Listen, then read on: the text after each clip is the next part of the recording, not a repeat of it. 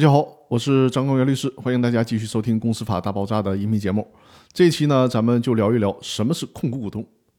对于股份公司来讲，并不是全体股东都是清算义务人，因为虽然股份有限公司的股东大会是由全体股东组成的，但实际上只有控股股东才能参与公司的管理或者对公司产生实质性的影响，小股东是说不上话的。当股份公司发生清算的时候，聘请谁担任清算组的成员，以及清算组组成后能否对公司依法进行清算，都会受到公司控股股东的实际控制和影响。因此，基于股份有限公司控股股东对公司的实际管理和支配地位，《公司法司法解释二》第十八条将控股股东明确界定为股份公司解散后的清算义务人。那什么是控股股东呢？控股股东通常是指其出资额占公司资本总额百分之五十以上。或者虽然持股不足百分之五十，但是呢，其出资额或者持有的股份所享有的表决权足以对股东会、股东大会的决议产生重大影响的股东。比如说，对于有限责任公司来讲，可以同股不同权。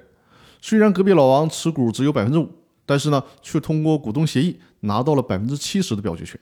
那显然，隔壁老王就是控股股东。另外，中国证监会也给出了一些判断是不是控股股东的标准。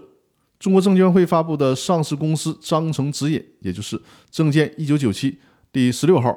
这里面规定，控股股东是指具备下列条件之一的股东：第一个，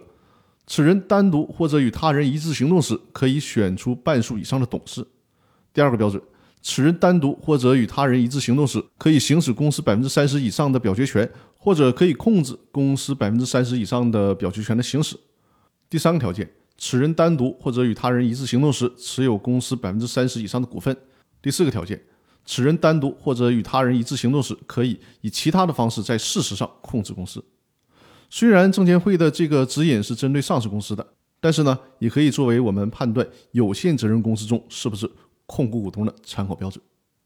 那好，我们这一期的音频就分享到这里了，感谢大家的收听，更多内容我们明天继续。另外，如果收听这个音频节目的听众，有股权架构设计、起草股东协议、公司章程、制定股权激励计划以及常年法律顾问的服务需求，可以在我的专辑里面找到我的联系方式，与我和我的团队接洽。通过近五年的实践以及和众多客户的合作，以上的法律服务完全可以基于互联网实现跨地域的服务。那期待着我们的合作。